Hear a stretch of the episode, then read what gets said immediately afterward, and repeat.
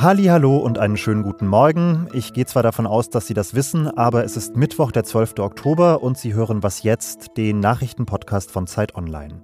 Wir schauen uns gleich mal an, inwiefern sich die Protestbewegung im Iran gerade verändert und was uns das über ihre Erfolgsaussichten sagt. Und wir fragen, wie hart wird die Energie- und die Wirtschaftskrise eigentlich den Osten Deutschlands treffen? Das sind unsere Themen. Ich bin Janis Karmesin und hier kommen erstmal die Kurzmeldungen. Ich bin Anna Schwed, guten Morgen. Russland hat seine Raketenangriffe auf Ziele in der ganzen Ukraine fortgesetzt. Der ukrainische Präsident Volodymyr Zelensky sagte in seiner Videoansprache, Russland habe 28 weitere Raketen abgefeuert. Nach Angaben des Präsidialamts gab es unter anderem im Süden des Landes sieben Tote. Die Entwicklung in der Ukraine ist heute auch ein Thema auf dem zweitägigen Treffen der NATO-Verteidigungsminister in Brüssel. Die gekürzte Erdölförderung der Allianz OPEC Plus belastet das Verhältnis zwischen den USA und seinem eigentlich langjährigen Verbündeten Saudi-Arabien. US-Präsident Joe Biden sagte, die OPEC-Entscheidung werde Konsequenzen für die amerikanisch-saudischen Beziehungen haben. Er nannte aber keine Einzelheiten. Aus Bidens Partei gibt es die Forderungen, die militärische Zusammenarbeit mit Saudi-Arabien einzustellen. Die USA wollten eigentlich, dass OPEC Plus mehr Erdöl fördert, um die Preise zu senken und und Russland es dadurch schwerer zu machen, sein Öl zu verkaufen. Dass Saudi-Arabien jetzt aber zugestimmt hat, die Förderungen zu kürzen, interpretieren die USA als Unterstützung von Russland. Redaktionsschluss von diesem Podcast ist 5 Uhr.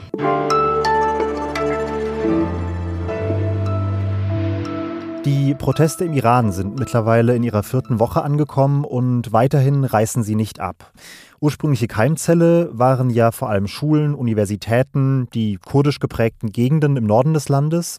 Aber jetzt gibt es verschiedene Anzeichen, dass der Protest sich ausbreitet. Offenbar haben sich in den vergangenen Tagen Mitarbeitende aus der Öl- und Gasindustrie den Protesten angeschlossen und sind in den Streik getreten. Das zeigen zumindest verschiedene Videos, die im Netz kursieren. Und auch, dass am vergangenen Samstag viele Händler ihre Läden auf Teherans großen Bazar dicht gemacht haben, werten manche Beobachter als Zeichen der Solidarität. Ich frage mich, ist das ein bemerkenswerter Wandel und was könnte er eigentlich bedeuten? Und das will ich besprechen mit Ali Samadi. Er ist Filmemacher und hat schon in der Vergangenheit Proteste im Iran begleitet. Hallo, Herr Samadi. Grüße Sie, hallo. Sehen Sie diesen strukturellen Wandel auch, den ich jetzt einfach mal so als These in den Raum gestellt habe? Also verglichen zu den Ereignissen, die zuvor passiert sind, 2009, 2019 zum Beispiel, ist es von Anbeginn ein struktureller Wandel da gewesen, dass nicht nur die Universitäten dort prägend mitgewirkt haben, sondern auch die Schulen dazugekommen sind. Aber auch, wie Sie gesagt haben, die Wirtschaft, die Basaris und vor allem, und das ist, glaube ich, das äh, Wichtigste, die Ölindustrie ist mit eingetreten. Und wir können uns erinnern, 1979 ist die Revolution so mächtig geworden, dass der Schah den nicht mehr niederschlagen konnte, als die Ölindustrie gestreikt hat und das wirtschaftliche Rückgrat äh, des Regimes zusammengebrochen ist. Verglichen mit den letzten Protestbewegungen, die Sie ja auch beobachtet haben, was würden Sie sagen, ist der entscheidende Unterschied? Was macht vielleicht auch Hoffnung, dass es dieses Mal erfolgreicher enden könnte als bei den letzten Anläufen? Naja, die Menschen im Iran, gerade die jüngere Generation, haben von den Fehlern der Vergangenheit gelernt und haben die äh, Proteste dezentral organisiert. Das heißt, jeder Viertel in jeder Stadt hat seine eigene Protestbewegung organisiert. Und die nennen sich die Kinder de, des Viertels oder die jungen Menschen des Viertels. Und anhand unter diesem Namen produzieren die Pamphlete und, und Kundgebungen und, und organisatorische äh, Nachrichten. Und durch diese Dezentralisierung sind die eine große Herausforderung für die Niederschlagungsapparat und, und, und, und natürlich auch für die Geheimdienste. Und äh, damit äh, sind die viel agiler und viel beweglicher, als äh, sie zuvor waren. Ich habe jetzt zuletzt immer mal wieder gelesen, dass möglicherweise entscheidend für den Erfolg oder Misserfolg der Proteste werden könnte, ob sich das Militär auf die Seite der Demonstrierenden stellt und damit auch gegen die Revolutionsgarden. Wie schätzen Sie das ein? Ist das tatsächlich der Knackpunkt und wie nah dran sind wir da wohl? Das sehe ich im Moment nicht wirklich als äh, den, den entscheidenden Punkt, muss ich gestehen. Erstens ist äh, dafür, dass das Militär sich äh, auf die Seite des Volkes schlägt, äh, zu früh, äh, weil die Strukturen noch nicht so tragfähig sind. Ich glaube, je länger dieser Prozess dauert, umso besser ist das für die Bewegung im Allgemeinen, weil dort finden dann die Leute sich gegenseitig, weil im Iran die Zivilgesellschaft bis jetzt nicht funktioniert hat, weil alles zerschlagen wurde.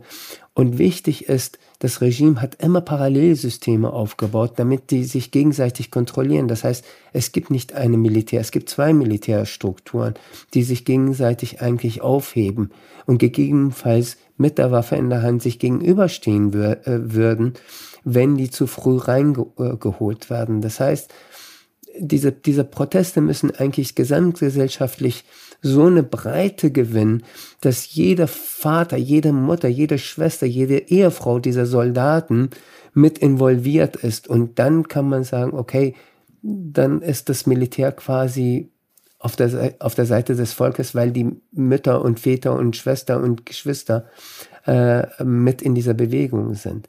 Aber ich glaube, im Moment, auch wenn es Leute gibt, die sagen, äh, die, das Militär ist auf der Seite der Bewegung, äh, glaube ich, wäre es zu früh. Dann herzlichen Dank für Ihre Einschätzungen und falls Sie sich für die Arbeit von Ali Samadi interessieren, dann empfehle ich Ihnen den Dokumentarfilm Green Wave über die Protestbewegung aus dem Jahr 2009.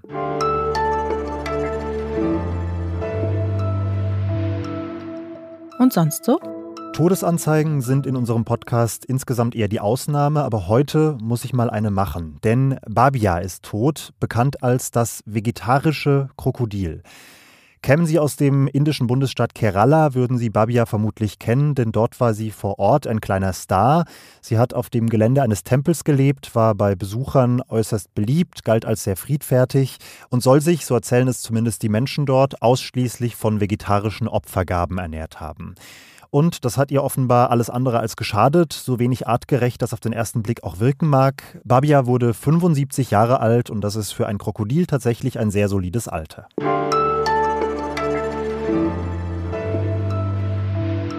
Die folgende Zahl klingt schon wirklich heftig. 760 Unternehmen sind alleine im September in Deutschland pleite gegangen. Das ist über ein Drittel mehr als im September des Vorjahres.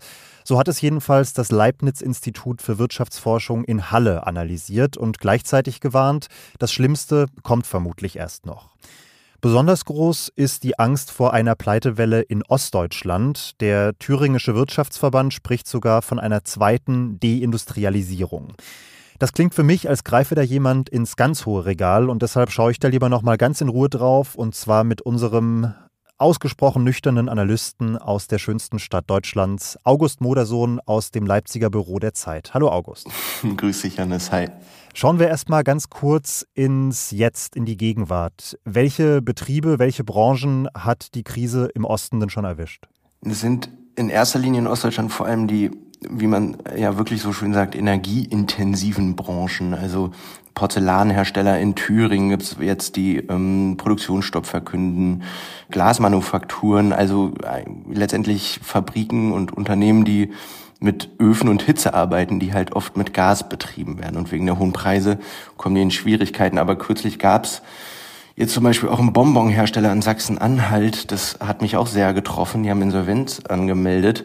Ähm, das sind diese Eukalyptusbonbons, die kennt man auch, diese kleinen Grünen, die ganz oft von den Omas auch in Handtaschen getragen werden und verteilt werden.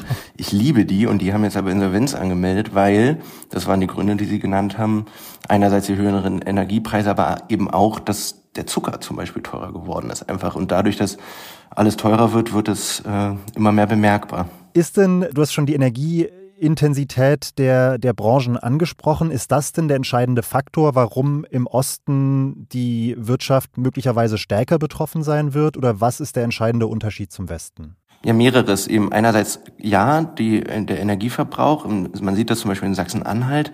Das ist das Bundesland, was pro Kopf am meisten Gas verbraucht. Und es liegt nicht daran, dass die dass die Leute halt so äh, wenig sparsam sind, sondern dass da ganz viel chemische Industrie ist, die einfach mit Gas arbeitet, ganz viel. Ne? Aber es liegt auch daran, dass die ostdeutsche Wirtschaft generell ganz anders ist als die westdeutsche Wirtschaft. Die Unternehmen sind kleiner, die Vermögen sind kleiner, die Einkommen sind kleiner und dadurch gibt es weniger Rücklagen, weshalb so eine Krise, wie es äh, oft dann heißt, eben schlechter abgefedert wird und sich schneller bemerkbar macht, weil steigende Preise hier dann einfach eine höhere Auswirkung haben. Okay, und unterm Strich, wie sieht's aus? Ist diese Warnung vor der zweiten Deindustrialisierung tatsächlich angemessen oder was droht dem Osten am Ende wohl tatsächlich? Wenn man da mit ExpertInnen spricht, dann sagen die schon, der Osten wird stärker betroffen sein, unbedingt, das betonen die alle. Aber sie sagen auch, dass die Riesenpleitewelle, vor der jetzt eben oft auch gewarnt wird, nicht kommt. Und trotzdem macht sich das eben wirtschaftlich hier bemerkbar. Und das ist die andere Frage, wenn du fragst, was dem Osten droht sozusagen, ähm, ob sich das auch immer mehr auf den Straßen bemerkbar macht. Jetzt nicht im Sinne von, dass nur Geschäfte schließen, sondern dass auch immer mehr Leute demonstrieren gehen und immer lauter und immer heftiger auch demonstrieren gehen. Man sieht das ja jetzt schon, die äh, Demos finden wöchentlich statt und sie sind immer größer geworden in den vergangenen Monaten. Ähm, mal gucken, was da kommt. Vielen Dank. Danke dir, Janis. Bis bald. Und damit ist hier auch Feierabend für heute früh zumindest. Die nächste Portion Nachrichten serviert heute Nachmittag Roland Judin im Update. Bis dahin eine gute Zeit und schreiben Sie uns doch, wenn Sie Lust haben, an wasjetzt.zeit.de. Mein Name ist Janis Karmesin und ich sage bis bald. Hallöchen. Oh Gott, ist dein Mikro kaputt? Du klingst ganz komisch. Scheiße, alles in meine, meine Kopfhörer.